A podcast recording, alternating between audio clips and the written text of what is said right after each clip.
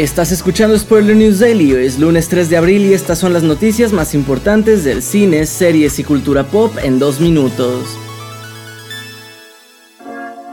Marvel trata de recuperar su lado serio con el nuevo y sensacional tráiler de Secret Invasion, serie de Disney Plus que nos trae de regreso a Samuel L. Jackson como Nick Fury, quien básicamente asegura que esta será su última gran batalla.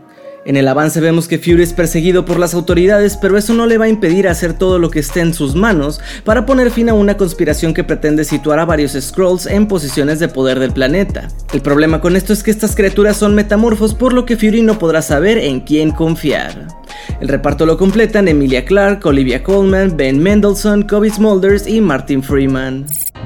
Y hablando de Marvel, se ha desatado una polémica después de que el periodista Chris Lee evidenciara al estudio diciendo a través del podcast The Town que los directores de las películas de Marvel realmente no son quienes dirigen los proyectos, abriendo así el debate sobre quiénes en realidad han moldeado el UCM. Y esta no es la primera vez que una declaración de este tipo suena, porque esta polémica lleva ya un par de años y además de las declaraciones de Lee, otra que ha echado leña al fuego es Victoria Alonso, productora de prácticamente todas las cintas del UCM, que fue despedida recientemente y que ha dicho que los directores no merecen el crédito por las cintas, pues son los ejecutivos quienes en verdad las traen a la vida.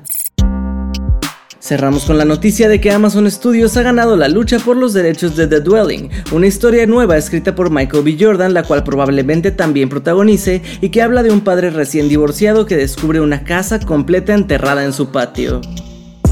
Esto ha sido todo por hoy. Recuerda seguir este podcast donde sea que lo estés escuchando para enterarte de cada nuevo episodio. Yo soy Andrés Addiction y Spoiler News Daily es una producción de Spoiler Time y Posta. Hasta mañana.